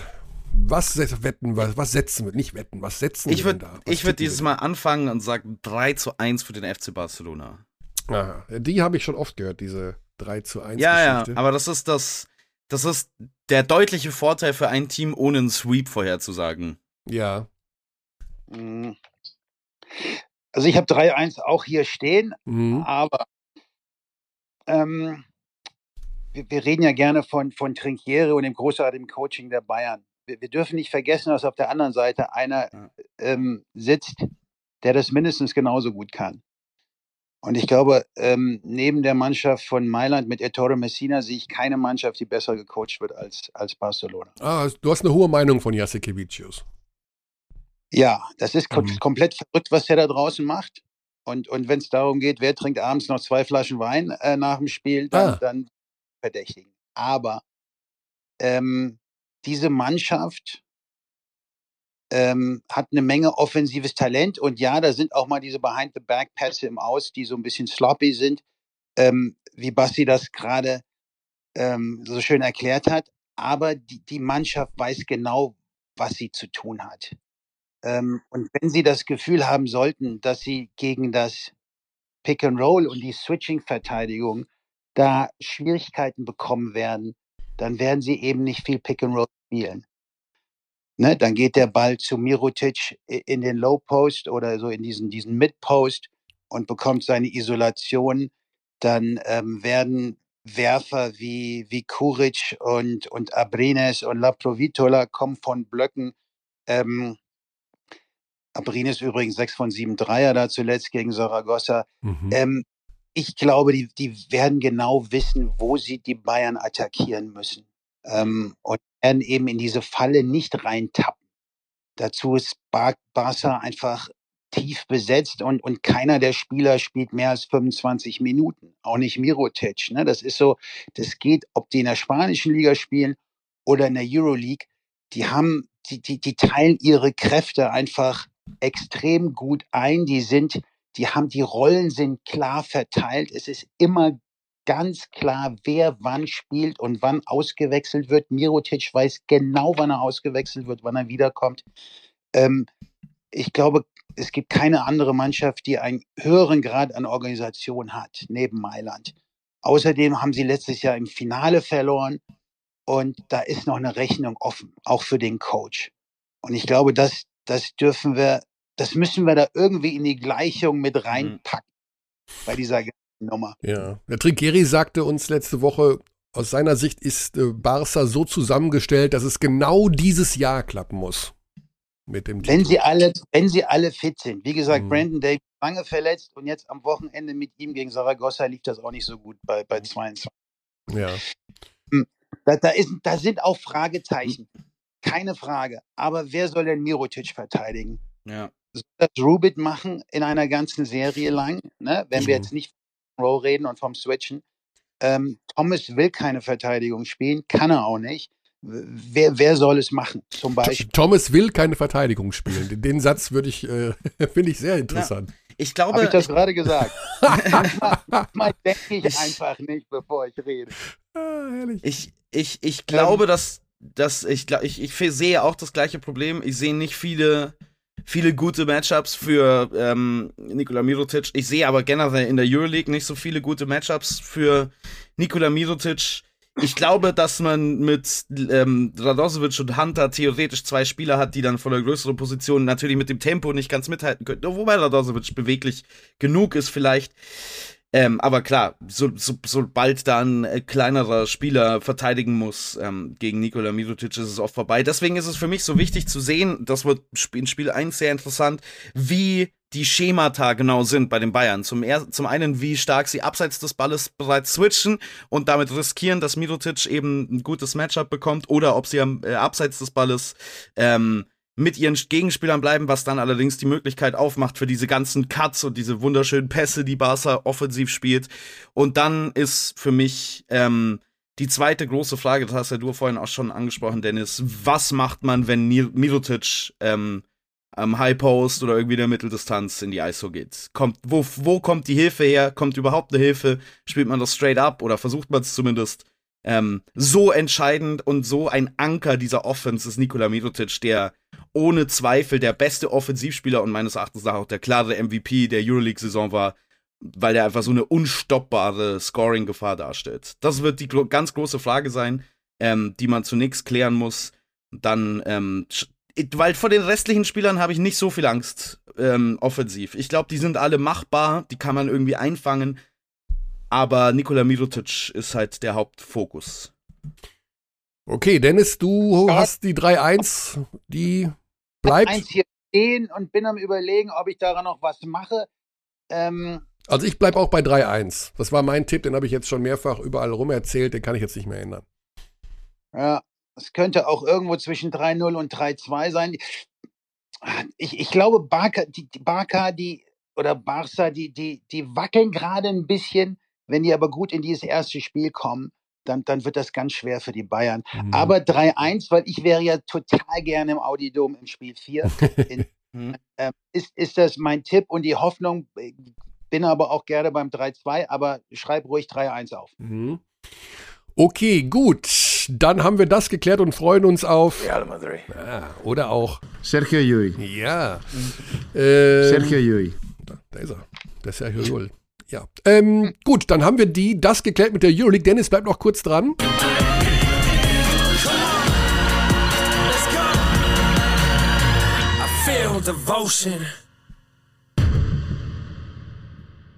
Wenn du jetzt aktuell schon in der äh, Vertragsphase des Experten für Magenta Sport bist, dann äh, müssen wir dann auch den kleinen Miniswitch zu BBL noch machen, falls du die zwei Minuten noch hast, bevor du wieder in den Garten gehen kannst, um den Rest der Ostereier zu suchen. Äh, Ich bin in Girona übrigens, äh, Stündchen entfernt von Barcelona. Wenn es gut läuft, Mhm. bin ich morgen in der Halle. Das Moment. Moment, wieso bist du in Girona?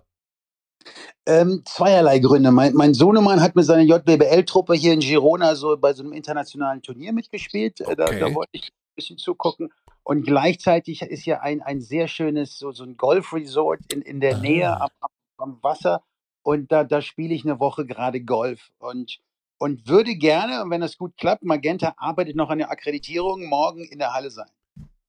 Ja, aber das dürfte doch überhaupt kein Problem sein, oder? Ich meine, rufen wir einfach den alten Sveti an und dann gehst du da schön mit dem noch in die Barca-Lounge, würde ich mal so sagen.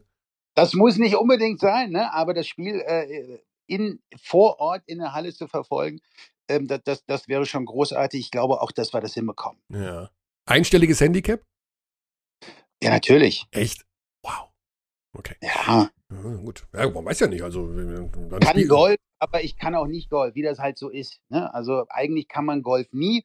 Das Mhm. ist ja so der Golferwitz, ich kann es, aber ähm, äh, ja, gut genug, um eben auch hier äh, für schwierige Plätze irgendwie so zu spielen, dass ich, dass ich mich danach nicht von der Brücke werfe. Mhm.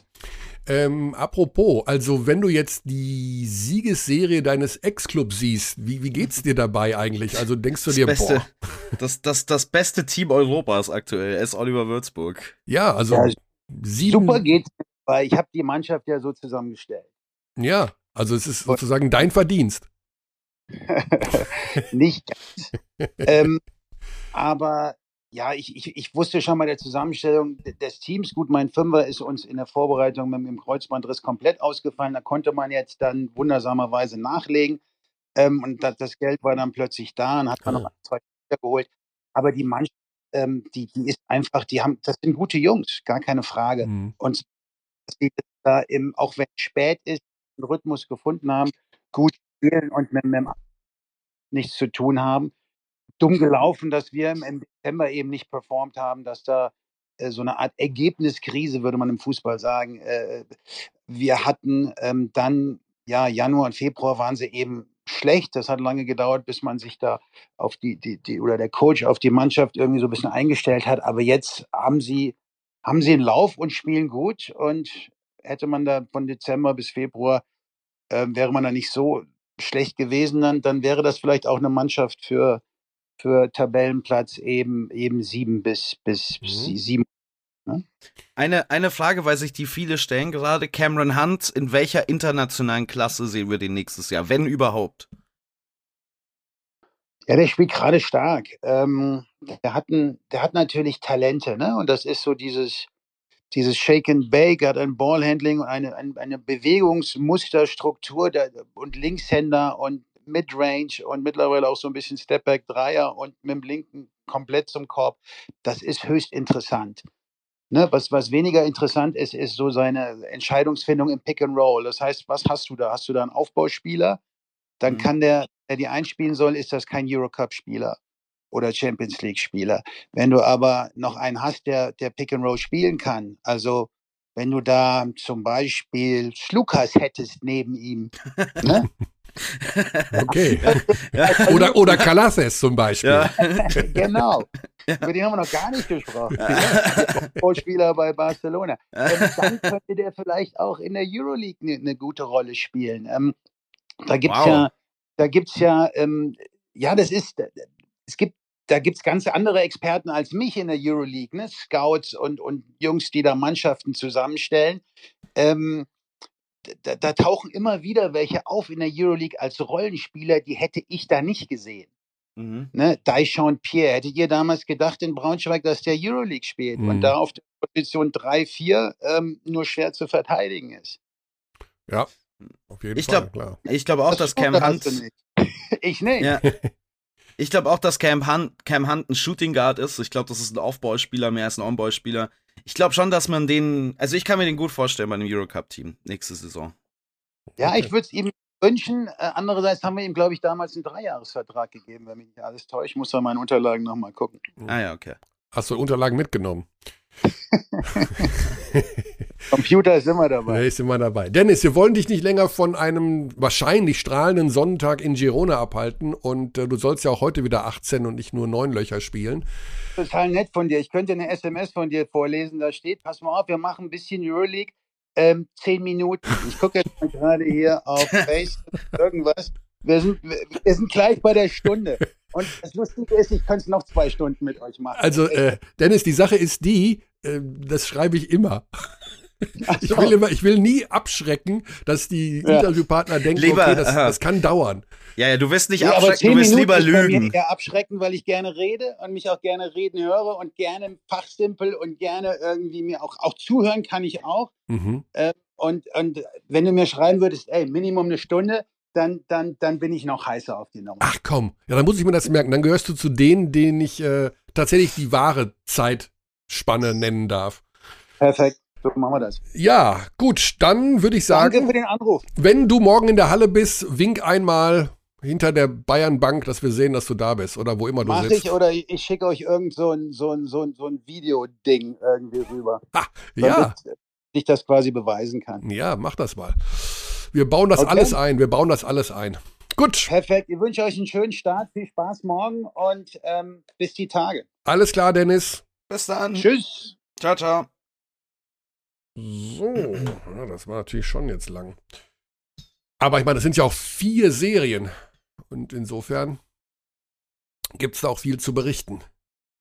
So, so, dann sind wir mit unserer Zeit schon durch. Die Frage ist, ob wir noch jemanden anrufen, der noch nichts Mm. von seinem Glück weiß.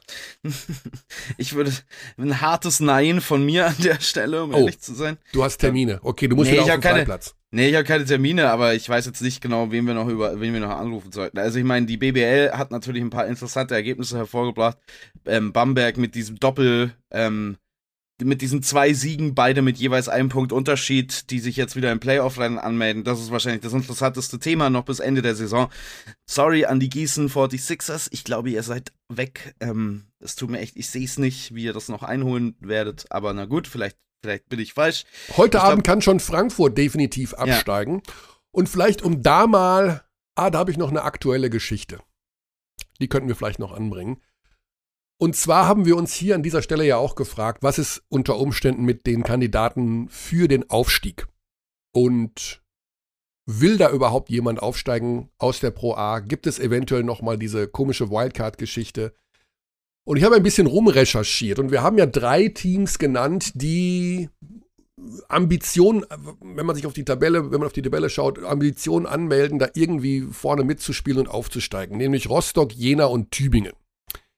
Dazu vielleicht ein Update, auch wenn es noch nicht offiziell ist, aber es singen die Tauben von den, nee, die Spatzen von den Dächern, die Tauben aus der Bahnhofshalle, dass Tübingen nicht aufsteigen möchte. Okay. Und das wird unter Umständen noch in dieser Woche verkündet. Das ist aber auch wirklich nur, was ich auf 27 Ecken gehört habe. Bleibt Rostock und Jena. Rostock ist heiß auf den Aufstieg.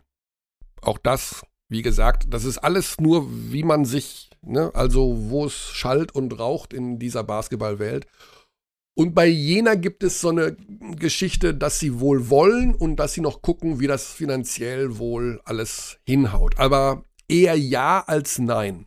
Würde bedeuten, dass wir zwei Mannschaften hätten, die aufsteigen wollen. Jetzt kommen wir natürlich zu dem Thema, wie das dann mit den Playoffs ist. Ich habe, ah, wir könnten Chris Schmidt anrufen, unseren Kommentator, der mir gesagt hat, das wäre Bullshit, zu sagen, man sollte die Playoffs in der Pro A nur mit den Teams spielen, die aufsteigen wollen und nicht ähm, so ja, wie es geht jetzt ja, ist. also da, da kann ich, also das stimmt. da hat er recht. Was? Ja, Was? da, ja, das ist halt einfach, es geht ja um mehr als nur um einen Aufstieg in so einer Liga. Ne? Ja, es Moment, also ja, wenn du, ja, aber jetzt mal ganz kurz, du spielst Playoffs und wenn du sie gewinnst oder bis im Finale, hast du die sportliche Qualifikation in die erste Liga aufzusteigen. ja, aber das ist ja nicht nur der einzige Punkt, ne? Du gewinnst ja auch eine Zweitligameisterschaft. Soll man jetzt alle Ligen, die nicht in die Bundesliga aufsteigen können, einfach beenden? Weil man sagt, ah, wenn die nicht in die Bundesliga aufsteigen können, ist doch eh scheißegal. Kreisliga, who cares? Gives a shit. ja, aber irgendwie. Willkommen bei O2. Oder schon wieder der Bitte auch hinterlassen Sie O2-Anschluss. Aber Oh. der, der, der, der hat zwei, der zwei Handynummern, deswegen habe ich vielleicht die falsche angerufen. Mm. Das ist einer der gut bezahlten Kommentatoren bei Magenta Sport. Wir rufen mal bei CS7 an. Ja, hallo? Hey, also hier ist der Podcast-Abteilung Basketball. Hallo, Ei, ei, ei, Chris. guten ja, Tag. Schönen guten Tag. ja, guten Tag und frohe Ostern natürlich. Ja, ich Ähm, hoffe, ihr habt alle Eier gefunden. Äh, ja, also tatsächlich eher nicht gesucht. Ähm, alles gut, wir stören dich hoffentlich auch ein bisschen bei der, was weiß ich, was ich für Osterlimmer du gerade am Schächten bist, aber äh, Du, ich bin in der letzten Vorbereitung. Ich muss tatsächlich heute oder darf heute an Ostermontag äh, Heidelberg gegen Bonn kommentieren und freue mich schon drauf. ah, du bist in, laut Aussage unseres Experten Alex Vogel, schönsten Stadt der Welt heute. ja. Wie kommt denn- Eine sehr schöne Stadt. Ob es die schönste Stadt der Welt ist, das äh, Wie kommt ein Ja. Alex Vogel da Ja, drauf? das- verstehe ich gar nicht. Wo kommt denn die Meinung her bei Alex Vogel? Das ist ja crazy. Ja. Ja, ich weiß auch nicht, irgendwie ist das irgendwie ja, Heimatstadtbezogen oder so. Ich Mhm. kann es mir auch nicht erklären. Aber Trier ist auch die schönste Stadt der Welt. Ja, daher. insofern haben wir noch haben wir diverse Anwärter. Also Chris, wir sind gerade beim Thema Pro A und Aufstieg und ich würde gerne eine WhatsApp zitieren, die du mir geschickt hast letzten Dienstag. okay, äh, Hi Körny, also dass Pro A-Teams nicht in den Playoffs antreten sollen, ist wirklich ziemlich großer Pupes aus diversen Gründen. Jawohl. ja, also ähm, ich bleibe momentan noch bei meiner Meinung, überzeuge mich, dass das Pupes ist. Wenn man, wenn Mannschaften zu Playoffs antreten, obwohl sie nicht aufsteigen wollen, am Ende aber dann doch sich sportlich qualifizieren, aufzusteigen. Wo liegt der Fehler? Also Basti ist auf deiner Seite. Ich, ich, ne, also den musst du nicht überzeugen, nur mich.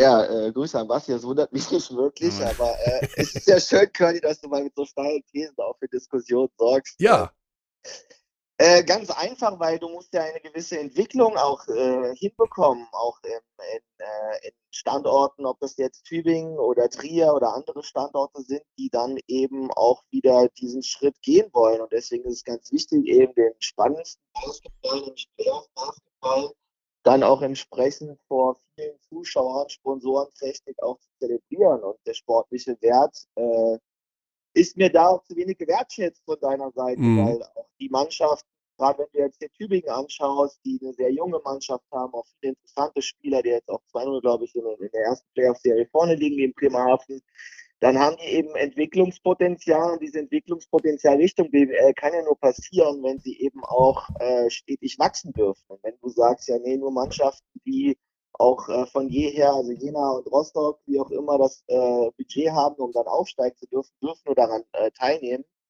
dann äh, wirst du, glaube ich, diesem sportlichen Wettkampf nicht ganz gerecht. Naja, du hast ja, den, du hast ja den sportlichen Wettkampf mit der regulären Saison. So, jetzt bist du eine Mannschaft, die nicht aufsteigen will. Ja? Also, oder kann, die, die einfach die Möglichkeiten nicht hat und wirst am Ende der regulären Saison Vierter. Dann könnte man ja sagen, wow, das war für unser junges und aufstrebendes Team, wir streben erst 2027 den Aufstieg an, eine tolle Erfahrung, wir sind gewachsen, aber das, was sich dann Playoffs nennt oder wie auch immer du das dann bezeichnest, Aufstiegsplayoffs, Aufstiegs whatever, machen dann aber wirklich Okay. nur die, die aufsteigen wollen. Also dein Vorschlag ist, du nimmst junge Teams, die sich entwickeln sollen und nimmst ihnen die beste Zeit des Jahres weg, nur weil vielleicht der Geschäftsführer entschieden hat, dass es noch nicht Zeit ist.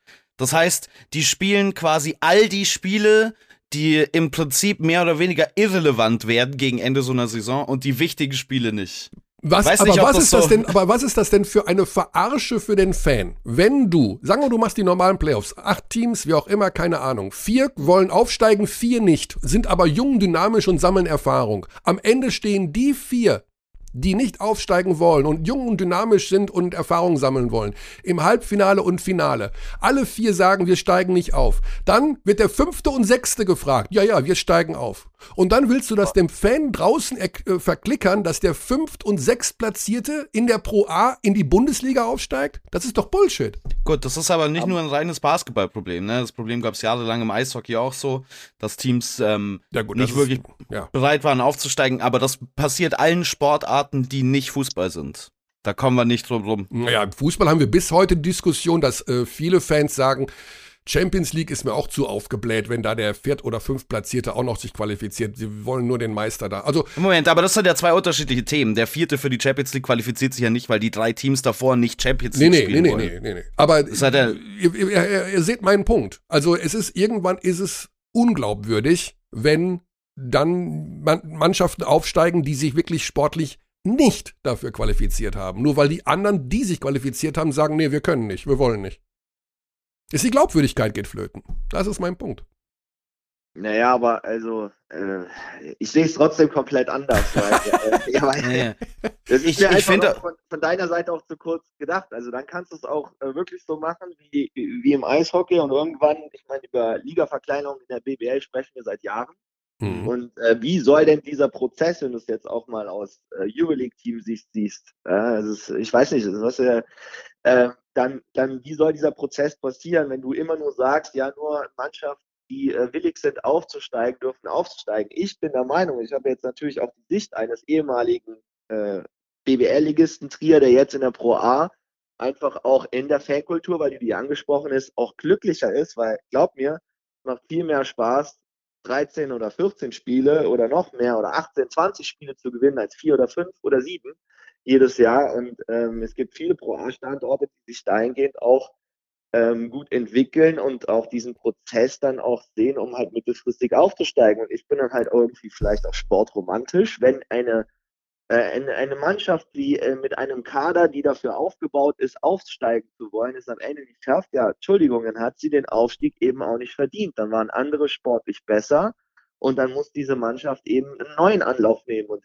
den Reiz der Playoffs besteht doch eigentlich darin, weil dann kannst du auch sagen, wir brauchen gar keine Playoffs mehr im Basketball. Dann wird derjenige Meister, der am Ende der Hauptrunde Erster ist. Äh, dann, dann verliert aber diese Sportart allein auch äh, vom Reiz der Do-or-Die-Spiele oder der äh, Situation, die diese Sportart vor allen Dingen auch gerade im Basketball einzigartig macht, äh, einer ihrer größten Reize. Naja, das ist klar. Also, Reiz dann eben aus der Pro A wegnehmen möchtest. Äh, das habe ich nicht gesagt. Ein Stück weit elitär oder ja, aber du sagst, dass dann Teams, die äh, es nicht schaffen, die drei Millionen zu stemmen, ähm, äh, oder 2,7 oder was man jetzt auch äh, unter Corona-Bedingungen braucht in der BBL, dass die gar nicht erst antreten sollen und äh, die kompletten Lohn ihrer Arbeit dann auch nicht äh, durchführen sollen. Was für eine Motivation hat denn ein Spieler in solche Clubs zu gehen? Dann geht er lieber als zwölfter Mann zu einem Club, wo er weiß, er kann vielleicht dann äh, in der übernächsten Saison BBL spielen. Also ich finde, da hängt ein bisschen mehr dran, als äh, zu denken, Hauptsache, wir kriegen äh, jedes Jahr zwei Aufsteiger Ja. und ähm, zwei Absteiger. Hm. Ja, gut. Vielleicht, vielleicht ist ja das eine Regelung. Ich weiß nicht, ob das ähm, in Gedankenspielen ähm, vorhanden ist. Ich würde vermuten, nein, aber vielleicht ist das ja eine, der, Gedanke, der sich die Liga macht. Wie wäre es denn mit einem Play-Down, Play-Up-Turnier? Also, man Ja, hat, super. äh, man hat die, die normalen Playoffs in der zweiten Liga, da wird Meister, wer auch immer Meister wird, und dann nimmt man halt die beiden höchstplatzierten ähm, Teams, die bereit für einen Aufstieg wären, und sagt, okay, wir machen jetzt hier eine, eine wir machen äh, One-Game-Elimination, der ähm, zweite oder der erste dann quasi gegen den 18. gegen Frankfurt und der zweitplatzierte spielt gegen Gießen. Mal schauen. Und wer gewinnt, bleibt drin. Oder geht in die. Ja, Geht. sowas finde ich gut. Das hat natürlich auch Charme. Klar. Weil dann hast du zum einen das, was du meinst, Kearney, nämlich, dass die sich sportlich qualifizieren müssen, indem sie gegen den Bundesligisten gewinnen. Und du hast die Möglichkeit, dass diese Bundesligisten sich quasi retten durch eine Art Relegationsspiel. Hm. Ja, gut. Wäre eine Lösung. Mal gucken, wie es ausgeht. Ähm, wir haben gerade übrigens spekuliert, Chris, Tübingen wird nicht aufsteigen. Da wird wohl noch was verkündet. Die wollen, glaube ich, nicht. Und äh, bei Rostock und Jena, also Rostock würde safe aufsteigen und bei Jena ist das wohl so eine 60-40-Geschichte momentan. Ich weiß nicht, wie weit du da informiert bist, aber. Das, das entspricht so ziemlich dem, was ich auch aus der Pro A höre. hm. Aber es, guck mal, also auch wenn ich jetzt aus Trierer Sicht spreche, ähm, es gibt natürlich auch gewisse Sponsoren, die ihr Engagement vielleicht dann erhöhen. Also es gibt ja auch die Möglichkeit, Lizenzierungsverfahren ist ja relativ früh. Hm. Äh, du kannst natürlich darüber auch äh, deine Strukturen oder äh, auch prüfen lassen, wie weit du bist ähm, und den Antrag stellen. Und wenn dann die Situation eintritt, dass du dich sportlich qualifiziert, die nach deinem Mo- Modell überhaupt nicht eintreten könnte, dann ist das vielleicht ein Argument für Sponsoren, für Unternehmen, für auch Gesellschafter eben zu sagen, okay, wir haben jetzt die Chance, auch diesen Schritt zu gehen, wir gehen ihn mit, den du vorher einfach eben nicht setzt. Also so kann halt auch sportliche Qualifikation auch wirtschaftliches Wachstum auch auslösen. Und die Fälle gibt's ja auch. Die würdest du damit ja auch komplett beschneiden. Fahr doch jetzt einfach mal nach Heidelberg, Chris. ja, da sind natürlich, da sind auch ein paar Wahrheiten dabei, das stimmt. Ähm, mich hat das nur im letzten Jahr wieder so ein bisschen aufgeregt. Also da wird Leverkusen und Buff und gewinnen das und dann, nö, Aufstieg machen wir nicht. Naja. Okay, Chris, 1745, dein Spiel. Heidelberg gegen Bonn und ab 1445, aber das ist dann wirklich schon für viele Vergangenheit, wenn dieser Podcast erscheint, noch Oldenburg gegen Frankfurt und der mögliche definitive Abstieg, der sportliche, der Frankfurter für den Fall, dass sie heute verlieren sollten. Chris, ganz lieben Dank, gute Zeit, viel Spaß heute. Gerne, euch auch. Bis bald. Cheers. Ciao, ciao. Ciao, ciao. So, haben wir da noch mal ein bisschen rumgewuselt. Aber jetzt ist Schluss, oder? Jetzt machen wir den Deckel drauf an diesem Ostermontag. Verweisen auf ein volles Programm Euroleague, Eurocup und Easy Credit BBL in den nächsten Tagen rauf und runter mit Nachholspielen, mit Playoff-Spielen, mit Hast du nicht gesehen. Und Basti geht noch auf den Freiplatz heute. Oder hast du Muskelkater? Äh, ich habe Muskelkater, das wird mich aber nicht abhalten davon. Das ist ein sehr enger Freund, der nur selten hier ist, aus Hamburg da. Ah. Mit dem werde ich nachher wieder spielen gehen, ja. Okay. Dann auf die Calf-Injury aufpassen. Basti, du weißt. Ne? Also Hatte ich auch schon, hatte ich auch schon ein paar davon tatsächlich. Muskelfaserriss, äh, schmerzhafte Angelegenheit. Ich habe mir mal in New York City einen Muskelfaserriss zugezogen. Ja, auf, mitten auf, ähm, Im Rucker Park? Nee, nicht im, nicht im Ruck-Up. Jesus, da würden die mich sowas von über den Zaun schmeißen, wenn ich da auch nur einen Wurf nehmen würde. Du hast dich aber in New York, da kann ja auch nicht jeder von sich behaupten, dass er sich mal in New York City eine Basketballverletzung zugezogen hat. Es war keine Basketballverletzung, ich bin ähm, auf der Fifth Avenue über die Straße gelaufen und da, da ist mein Muskel, mein, da habe ich mir Muskelfaserriss in der Wade geholt dabei. Bin einfach gegangen. Okay, also du hast noch nicht mal den Basketball gedribbelt dabei. Nein, ich bin einfach nur gegangen. Okay.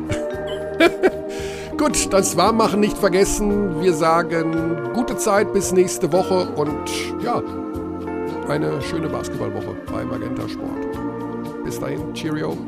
Tschaußen! Tschaußen. Jetzt muss ich wieder ein neues Wort suchen. Ja, äh, ich, was habe ich jetzt gehört? Ähm, äh, was hat nochmal auch Tommy Schmidt gesagt? Oder eine Zuschrift war das für ihn? Äh, Depardieu. Ah, genau. Wie heißt der? Gérard Depardieu. Der ist gecancelt, darf man glaube ich nicht mehr sagen. Ah ja, der ist irgendwie pro Putin. Pro Der hängt- Putin, ne? Der, der hängt mit Putin im Jacuzzi rum. Egal, ich besprechen wir beim nächsten Mal. Ciao, ciao. Jo. We treat people here with complete respect. This is Germany.